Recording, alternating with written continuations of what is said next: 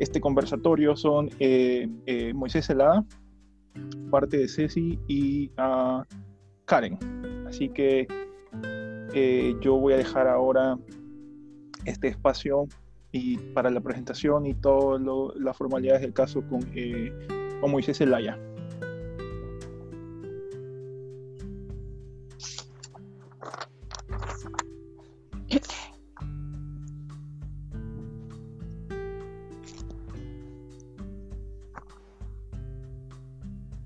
Buenas tardes con todos y todas también. Eh, bueno, para hoy día vamos a tener, bueno, de hecho tenemos una invitada especial.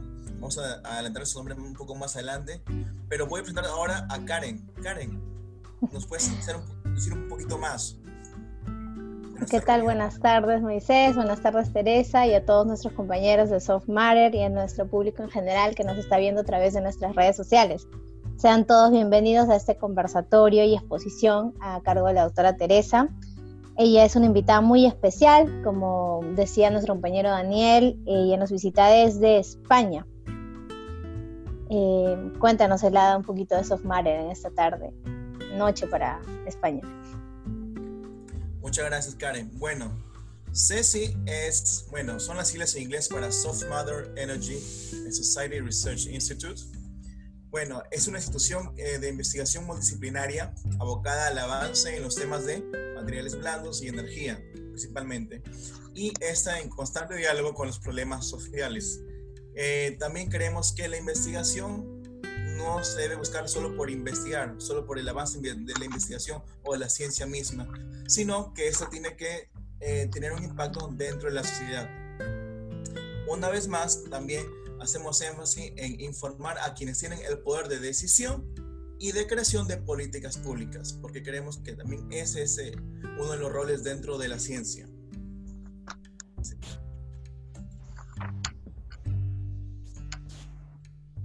Gracias, eh, Celada, Moisés Celada. Gracias también a la doctora Teresa, sin más preámbulos. Hoy quiero presentarla. Eh, si puede abrir su, bueno, este es su micrófono ya abierto. Queremos conocerlo un poquito más. Buenas tardes, doctora Teresa. Hola, buenas tardes, Karen. Encantada, muchas gracias por la invitación. Es un placer que me deis la oportunidad de presentar mi trabajo y mi labor de difusión científica en las redes. Muchas gracias. Bien, quiero comentarles a todos ustedes antes que nuestra invitada pueda exponer su artículo de investigación, que ella cuenta con dos bachilleres en la Universidad de Valencia.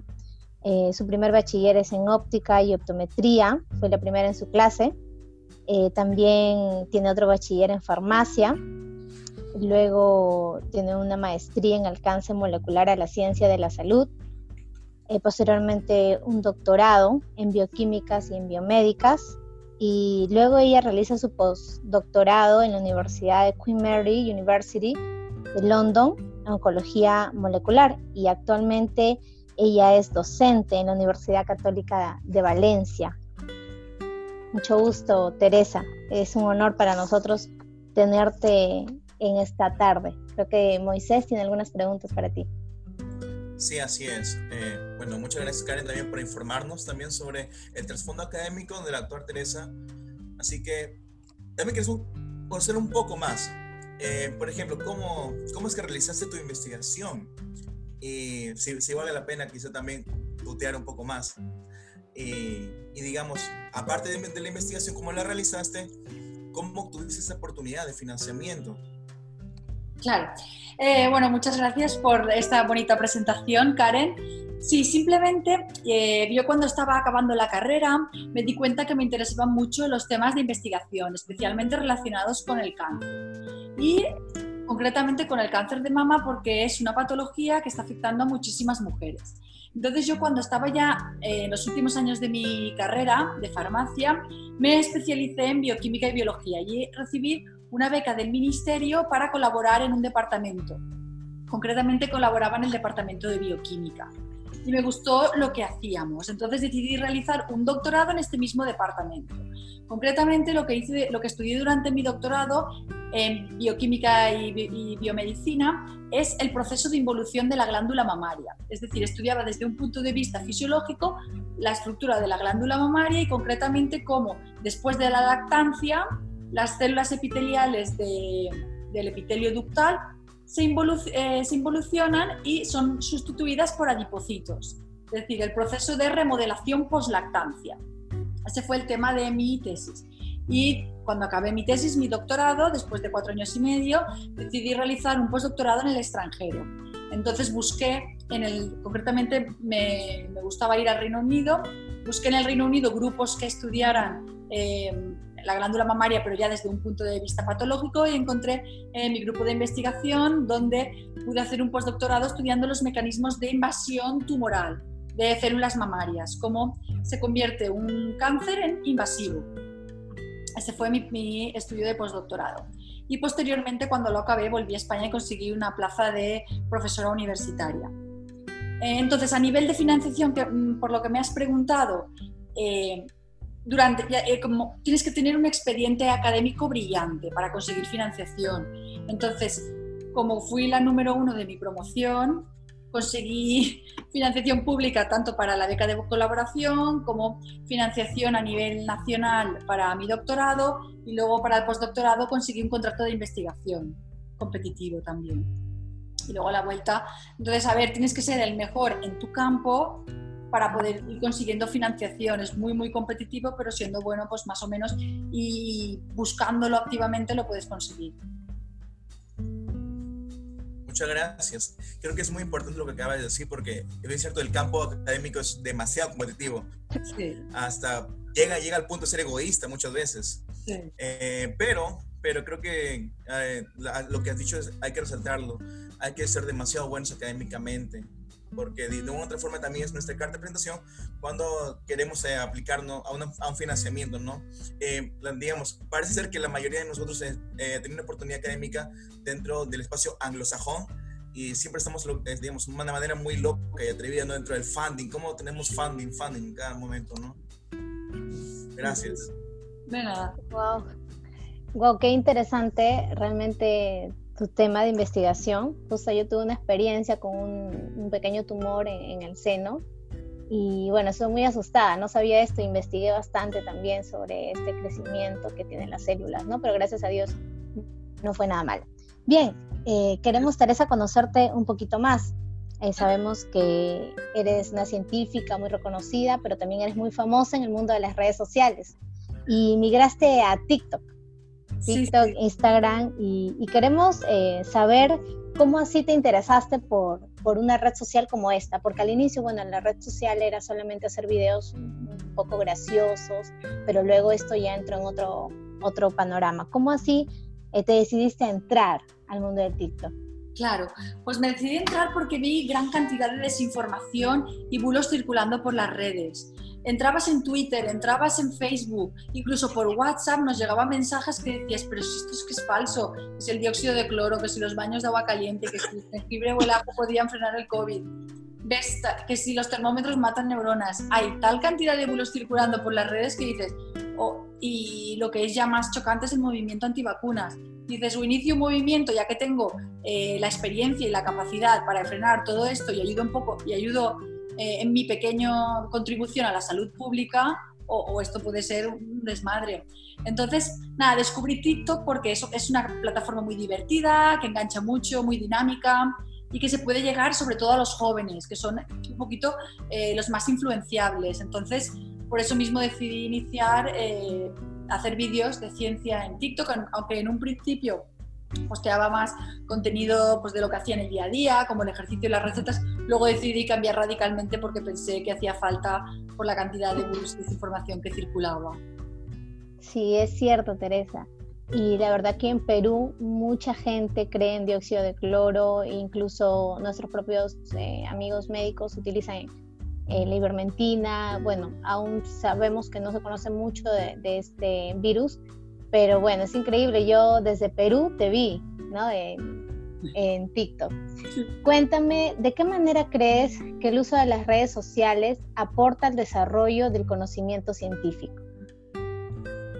Pues pienso que puede ser muy útil porque ya te digo, es una labor de difusión y tiene un alcance muy grande y, puedes llegar, porque por ejemplo, si ves la televisión, la televisión es como nacional, te mantienes en tu, en tu país, pero TikTok te da un alcance internacional. Y luego también pues transmites mucha tranquilidad a la gente. A mí me ha sorprendido muchísimo los mensajes que me han llegado de gracias a tus vídeos estoy mucho más tranquilo, eh, hemos tomado con más calma la, la, pandemia, etcétera, hemos afrontado con más optimismo eh, todas las situaciones, etcétera. Entonces pienso que puede ser útil para, también para sentirse conectado entre personas, porque ahora con todos los aislamientos y las cuarentenas que hemos tenido que, pasar, el estar en una red social te ayuda a sentirte conectado y sentirte mejor psicológicamente, entonces también es un modo de conexión.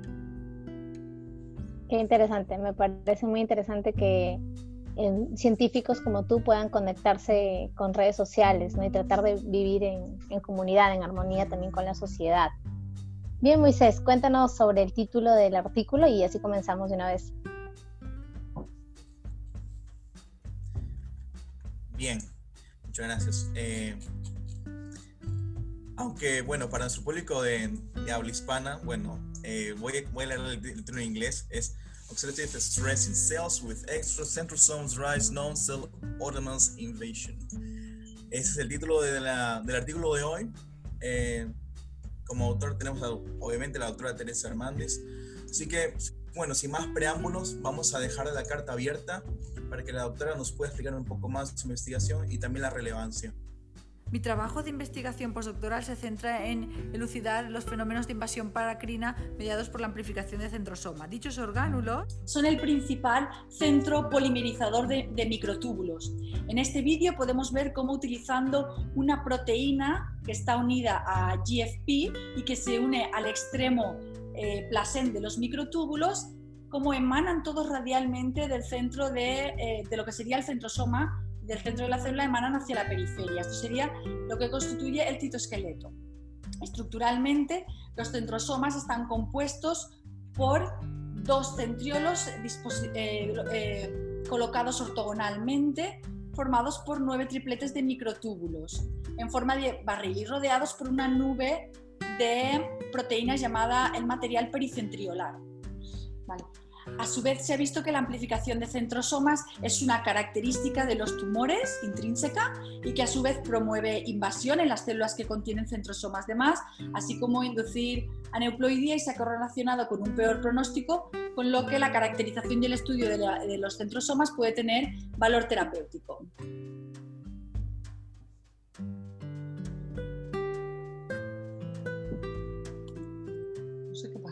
no pasa. Ah, bueno, hay que apretar. Eh, de hecho, en estas secciones, eh, concretamente lo que se sabe para el cáncer de mama, como ya he mencionado, hay una correlación directa entre la amplificación de centrosomas y un peor pronóstico. Por ejemplo, aquí vemos en una sección de tejido de glándula mamaria del ducto como los centrosomas que están aquí marcados con eh, centrina, centrin, eh, están eh, todos ubicados en la parte apical de las células, porque estas células están altamente polarizadas, como podéis ver aquí. Sin embargo, en este tumor de adenocarcinoma se ve como existe una amplificación de centrosomas, tanto en cantidad como en la estructura. Están todos desorganizados y hay una gran cantidad. También se ha, se ha, correlacionado la amplificación de centrosomas con la ausencia de receptores hormonales y la infiltración de eh, nodos linfáticos. Entonces, sabemos que de la clínica que los tumores no son completamente, no todas las células tienen centrosomas de más, sino que son heterogéneos.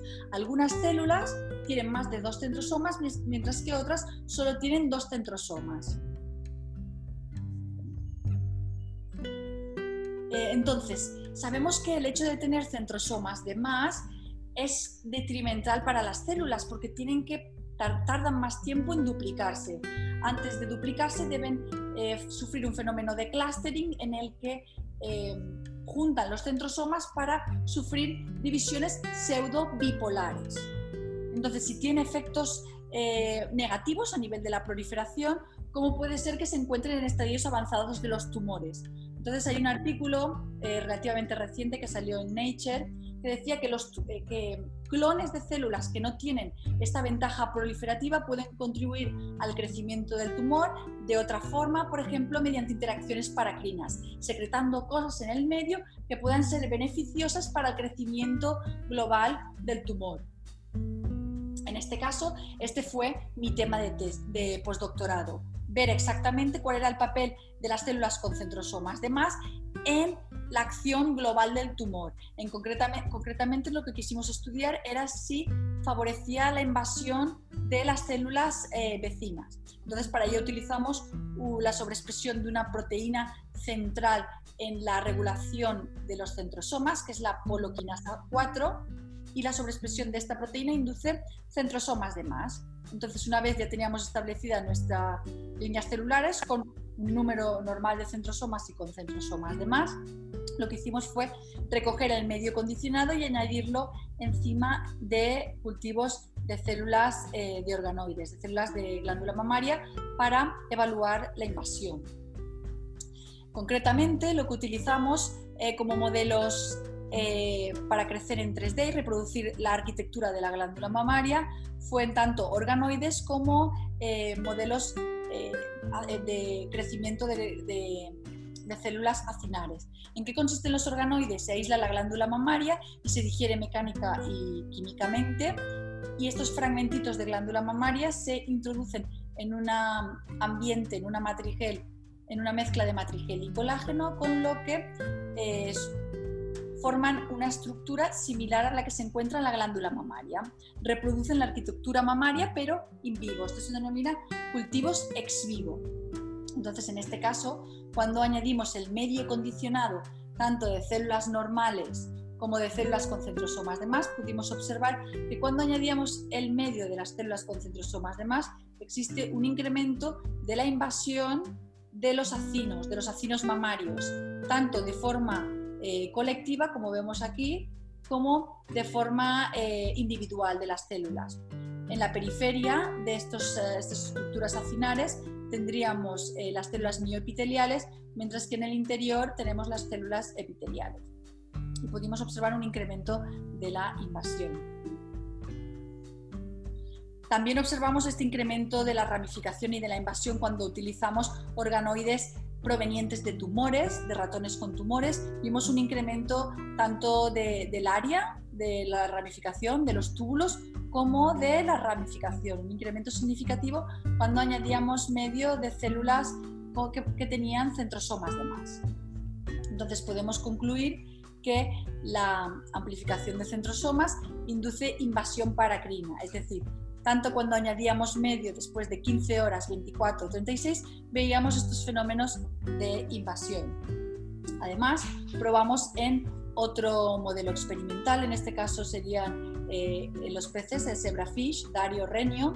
Lo que hicimos fue inyectar tanto células con eh, un número normal de centrosomas como células con centrosomas de más. Y lo que vimos fue que en condiciones normales cada una las células de centrosomas de más son de por sí invasivas, sin embargo, cuando se coinyectaban, cuando mezclábamos las dos en una misma inyección, podíamos ver este fenómeno de invasión cooperativa, es decir, las células con centrosomas de más secretan algo al medio que hace que las células que normalmente no invaden, en este caso, invadan. Pero entonces nos preguntamos qué es lo que estaban secretando en ese medio que podía hacer o influir a las otras células para que eh, presentarán fenómenos de invasión. Entonces, para ello utilizamos diferentes aproximaciones eh, bioquímicas. Una de ellas fue utilizar una membrana con un punto de corte de 5 eh, kilodaltons, con lo que al colocar aquí la muestra y espinearla se separan las proteínas de los metabolitos. Podemos ver cómo era la fracción de las proteínas proveniente del medio con centrosomas de más, la responsable del fenotipo. Utilizamos otro tipo de aproximación, que fue en este caso utilizar bits que llevaban tripsina. Y tratamos overnight el medio y también vimos que desaparecía el fenotipo al, eh, al utilizar tripsina debido a la hidrolización de las proteínas del medio. Entonces, en este punto nos preguntamos, vale, ya sabemos que son las proteínas, pero ¿qué está activando en las células normales para que éstas se conviertan en invasivas, qué tipo de señalización celular. Entonces, para ello hicimos un array para chequear los receptores de tirosinquinasa. Y vimos que había fundamentalmente tres receptores activados, el HER2 o HERBB2, el CIMET o Hepatocyte Growth Factor Receptor y el Epithelial Growth Factor Receptor, el receptor epitelial. ¿Qué ocurrió? Que inhibimos individualmente cada uno de estos receptores y vimos que el causante del fenotipo era el HER2 o HERBB2. Pero entonces nos, preguntamos, vale, ya sabemos que esos son los receptores que están siendo responsables de la invasión en las células receptoras, pero ¿qué sustancia, qué proteína es la que causa el fenotipo? Entonces para ello hicimos eh, dos técnicas para ver qué tipo de proteína era la causante del fenotipo de invasión en las células receptoras. Hicimos espectrometría de masas y también un array de citoquinas. Y nos salieron como una gran cantidad de proteínas presentes en el medio de células con centrosomas de más. Aplicamos eh, diferentes análisis bioinformáticos y vimos que de hecho, la mayoría de las proteínas estaban relacionadas con el fenotipo de invasión de las proteínas, migración, movimiento celular, etc. Hicimos un screening en el que testamos 38 proteínas y de las 38 vimos que una era el hit principal, concretamente la interleuquina 8. Entonces, si eh, knockdown, si disminuimos la expresión de la interleuquina 8 en las células que tienen amplificados los centrosomas, desaparece el fenotipo en comparación con el control. También si se utilizaba un inhibidor de la interleuquina 8, desaparecía el fenotipo de invasión. Entonces ya conseguimos identificar nuestro HIP. Pero ahora en este momento eh, nos preguntamos qué hacía, cuál es el mecanismo por, por, los cuales estas células con centrosomas de más secretan estas proteínas, tienen este fenotipo secretor. En un primer momento pensamos si podían ser senescentes, porque la senescencia es un fenómeno, no sé si habéis oído hablar del SAPS, el Secretory, Senescence Associated Secretory Phenotype, un secretoma asociado a la senescencia. Entonces pensamos que sí, nuestras células con centrosomas de más podrían ser senescentes, pero ese no fue el caso, no presentaban un fenotipo de senescencia no eran positivas para beta-galactosidasa y tampoco secretaban la interleuquina 8 ni las otras citoquinas al nivel al que lo secretan las células senescentes. Entonces pensamos que quizás podrían tener un nivel parcial de senescencia, como una senescencia parcial. De hecho, lo que observamos es que tenían un nivel intermedio de especies reactivas de oxígeno.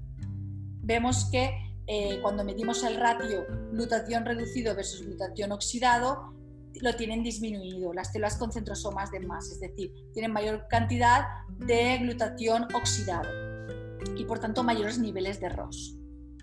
Los niveles de ROS eh, son, causados por, eh, son causados a nivel citoplásmico por la enzima NOx. Más detalles sobre el artículo los podéis eh, ver, me los podéis preguntar, aquí os lo pongo. Oxidative stress in cells with extracentrosomes drive non-cell autonomous invasion.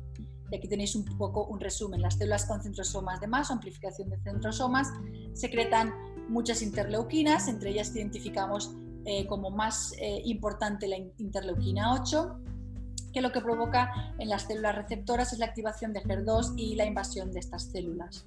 Entonces, este es un poco el artículo que os acabo de comentar de forma muy, muy resumida.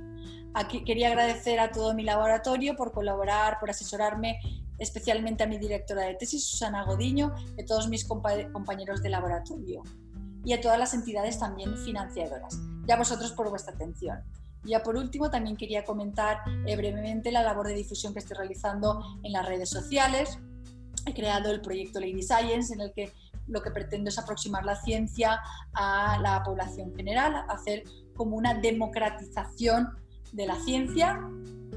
Y nada, os quiero enseñar aquí en TikTok, tengo ya eh, más de 250.000 seguidores y subo vídeos cortitos, cortitos, lo que se llaman cápsulas de conocimiento, en los que cuento un poco de forma a veces con humor, otras veces más seria, eh, información científica y la hago accesible y didáctica, pero siempre con fuentes eh, fiables y científicas. También estoy en YouTube como Lady Science Official. Aquí subo vídeos un poco más largos, con más detalle, entrevistas, presentaciones, etc. Y también estoy en Instagram como Lady Science Official. Os voy a poner aquí rápidamente algunos ejemplitos de los vídeos que subo en TikTok. Por ejemplo, este concretamente es un vídeo más eh, de carácter científico en el que explico cuál sería el punto débil del COVID.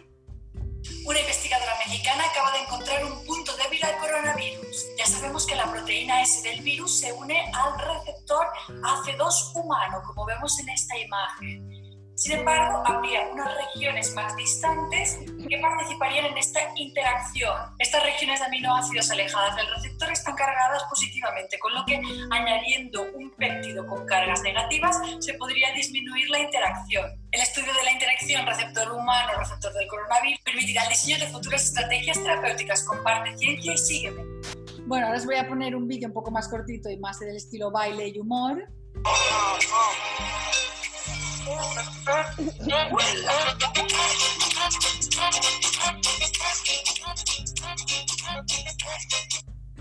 Y ya por último, otro baile como para dar esperanza un poquito en estos momentos de.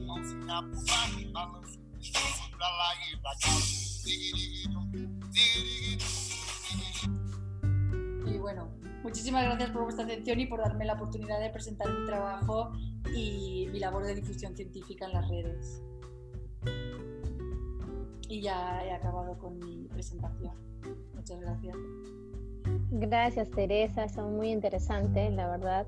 En la exposición, eh, también tus TikToks, ahí me gustan bastante y la pueden seguir en redes sociales como Lady Science, en TikTok y en Instagram. La verdad sí es muy interesante sobre todo. Lady, Lady Science Official. En, en, Lady Science en TikTok y Lady Science Official en YouTube e Instagram. Ah, ok, gracias por la aclaración. Bien, eh, abrimos un espacio de preguntas. Yo sé que hay, hay, algunas personas que están muy ansiosas por preguntar. Claro, Así que abrimos ese espacio. Yo tengo una pregunta. ¿Puedo? Claro, claro.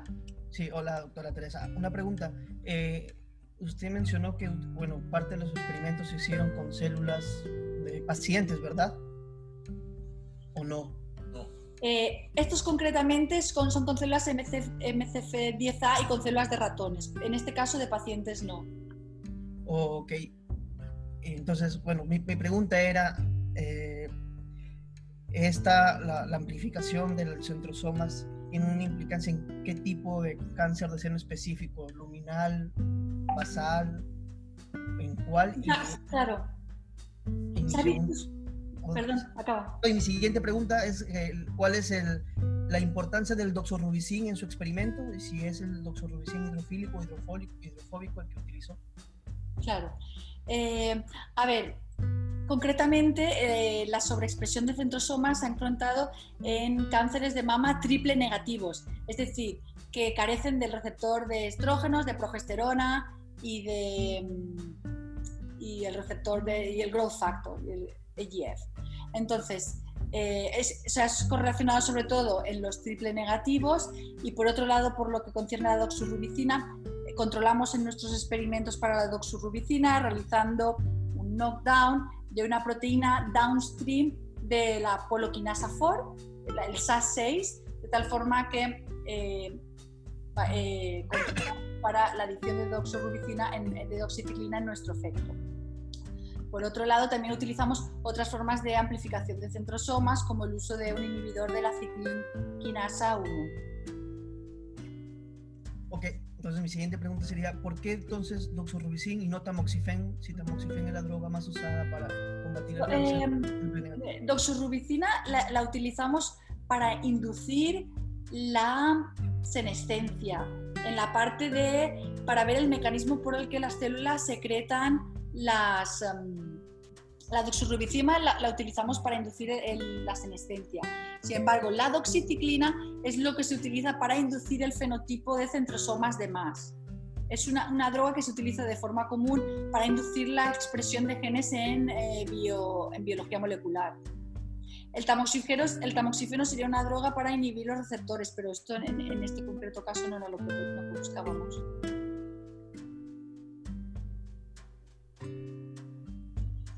Otra pregunta, disculpe. La, la, usted mencionó que es una matriz, ¿verdad? De gel. Eh, matriz gel y, co y, colágeno.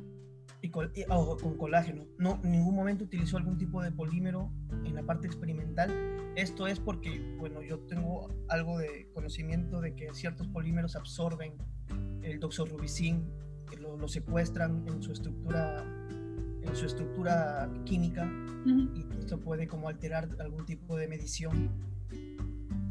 Claro, los experimentos concretamente que hicimos con doxorubicina eh, fueron en células eh, sembradas en 2D. No, no, estaban sembradas en 3D, no era tridimensional. Entonces no, no teníamos la matriz y el colágeno, simplemente eran las placas de, de Petri de laboratorio.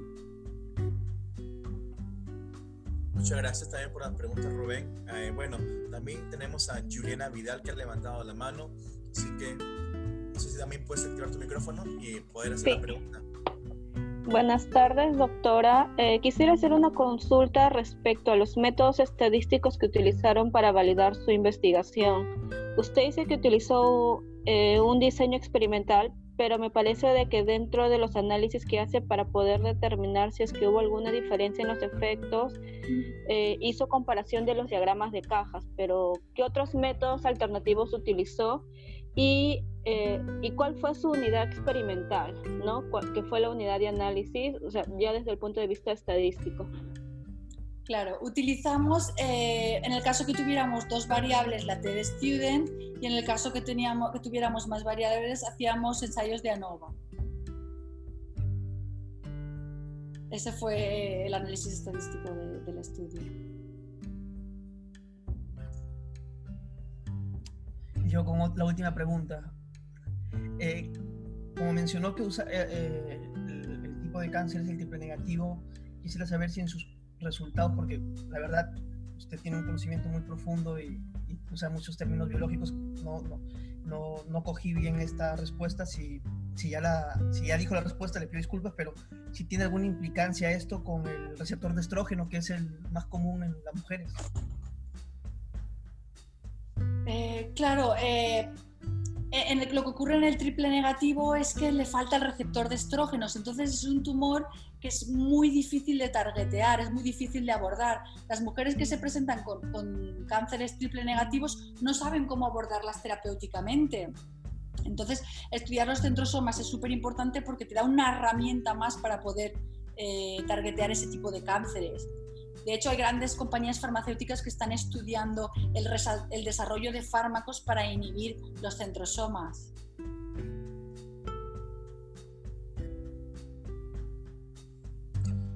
Muchas gracias, doctora, también por la respuesta y Rubén también por la intervención. Así que, Rubén, no sé, ¿aún tienes alguna réplica aún más?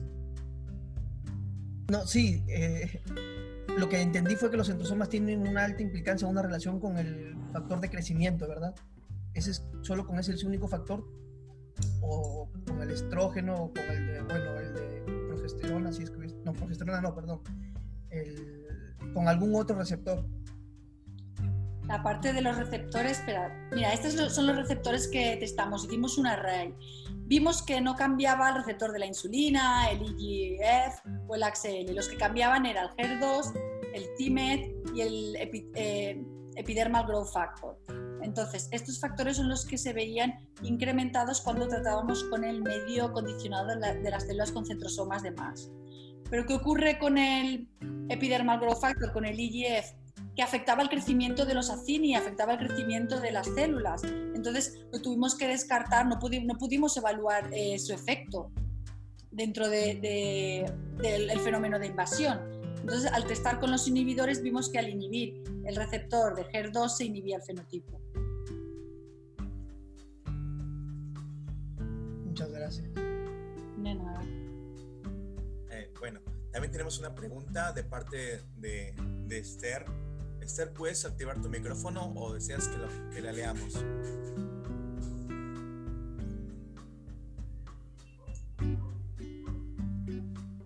Bueno, eh, creo que podemos leerla. También usted, la doctora, la puede leer, está en la mensajería. Dice, eh, usted mencionó que ha usado Zebrafish para moldes. ¿Ha habido alguna forma de medir los resultados conectando al, conectado al sexo? Teniendo en cuenta que el cáncer de mama usualmente afecta más a las mujeres que a hombres. A ver, eh, lo puedo, es que no veo el chat. Ah, ya, no hay problema, no hay problema. Una vez más. Usted mencionó que ha usado Zebrafish para, como modelo. ¿Ha habido alguna forma de medir los resultados que, digamos, estén conectados al sexo, teniendo en cuenta que el cáncer de mama usualmente afecta más a las mujeres que a hombres? No, en ese caso eh, utilizamos el, el modelo de Zebrafish para evaluar la invasión de las células. En ese caso no tuvimos en cuenta eh, el sexo del, del Zebrafish. No lo tuvimos en cuenta, pero bueno, hubiera sido algo que podríamos, podríamos haber considerado. Es interesante. Gracias, gracias Esther también por la pregunta. Y bueno, parece que ya no hay más preguntas. Última llamada. Bueno, alguno creo que- otra pregunta.